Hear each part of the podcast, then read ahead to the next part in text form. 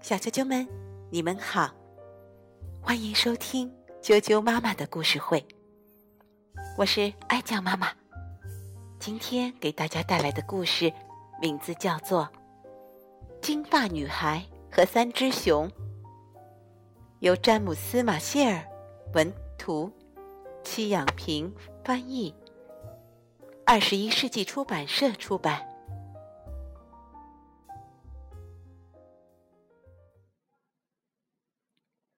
金发女孩和三只熊。从前有个小姑娘，大家都叫她金发女孩。多乖的孩子！新来镇上的人赞美道。也就你会这么认为。邻居撇了撇嘴说：“一天清晨，妈妈叫金发女孩去邻村买松饼。你得保证。”绝不从森林抄近路。别人说那里住着大狗熊。妈妈发出严厉的警告。我保证，我保证。金发女孩回应道：“其实呢，她是那种想怎样就怎样的淘气丫头。虽然通往森林的近路门口。”贴满了危险的标志，但是金发女孩还是按照自己的想法抄了近路。在森林深处一小块空地上，有一座漂亮的房子。这时候，棕熊一家正围坐在餐桌旁吃早餐呢。哎呦！大块头的熊爸爸咆哮起来。这粥烫死了，呃，把我的舌头弄得火辣辣的，我也吃不下。熊宝宝叫道：“还真是。”熊妈妈说：“太烫了。”我想想，熊爸爸说：“为什么不趁着凉粥的时间出去兜兜风？”好主意，熊妈妈高兴地说。于是，棕熊一家三口坐上那辆锈迹斑斑的破烂自行车上路了。呼啦啦！没过一会儿，金发女孩来到棕熊家，她连门都没敲，就直接闯了进去。餐厅的桌上摆着三个碗，碗里是香喷喷的粥。不能怪我。不能怪我，金发女孩一边自言自语，一边捧起那个最大号的碗。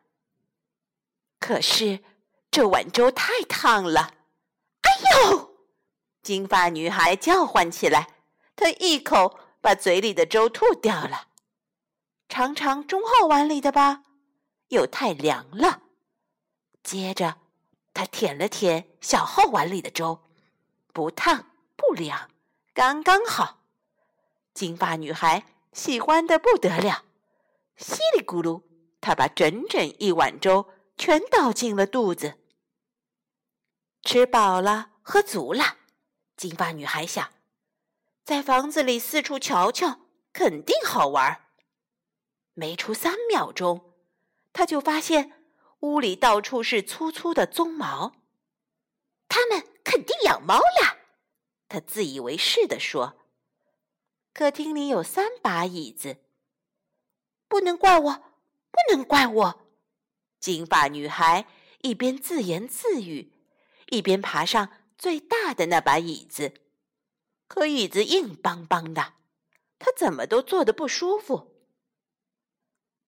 她又坐进中号椅子里，这把椅子太软了。金发女孩还以为。自己会陷在里面，再也出不来了。接着，他坐进那把最小的椅子，不硬不软，刚刚好。他喜欢的不得了，就在上面摇呀晃呀，一直摇晃到咔嚓一声，椅子散架了。现在，金发女孩累得一点力气都没有了。我得打个盹儿。说着，她就找舒服的地方睡觉去了。楼上有三张床，不能怪我，不能怪我。她一边嘀嘀咕咕，一边爬到最大号的那张床上。可床头高的吓人。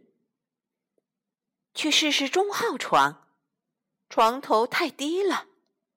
接着，他跑到最小的床上，嘿，刚刚好。这张床又舒服又暖和。很快，金发女孩就呼呼大睡了。她根本没听见棕熊一家三口进家门。三只饥肠辘辘的熊走进餐厅时，简直无法相信自己的眼睛。有人动了我的粥！熊爸爸大喊。也有人动了我的！熊妈妈大叫。也动了我的粥！熊宝宝委屈地说：“都喝光了。”客厅里，棕熊一家。又被吓了一跳。有人坐过我的椅子！熊爸爸大喊。也有人坐过我的！熊妈妈大叫。也坐过我的椅子！熊宝宝委屈地说：“全散架了。”三只熊蹑手蹑脚的爬上楼去。他们不知道会发生什么事情。刚开始一切太平，可熊爸爸躺在他的大铜床上时，突然咆哮起来：“有人躺过我的床！”他暴跳如雷。天哪！熊妈妈惊慌失措的大叫：“也有人躺过我的床！”瞧，熊宝宝委屈地说：“有人。”躺过我的床，现在他还躺在上面呢。看这儿！熊爸爸吼道。金发女孩被吓醒了，眼珠子都快蹦出来了。还没等棕熊一家要他解释清楚，他就呲溜一下滑下床，嗖的跳出窗外，飞奔在回家的路上了。那女孩是谁？熊宝宝问：“想不出来。”熊妈妈说：“但愿再也见不到他。”嗯，他们确实再也没见过他。小啾啾们，今天的故事就讲到这儿。接着又到念儿歌的时间了。今天送给大家的儿歌名字叫做。唱歌，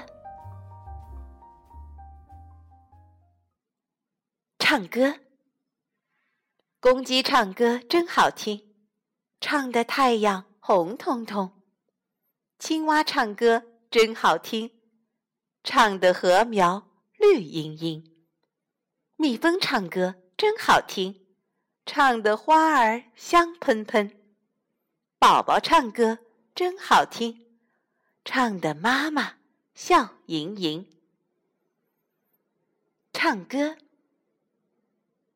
公鸡唱歌真好听，唱的太阳红彤彤；青蛙唱歌真好听，唱的禾苗绿茵茵；蜜蜂唱歌真好听，唱的花儿香喷喷；宝宝唱歌真好听。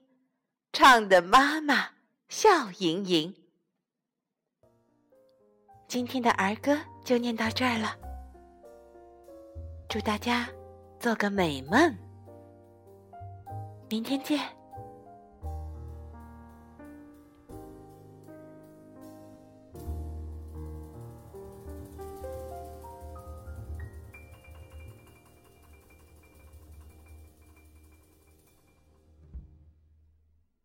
个美梦。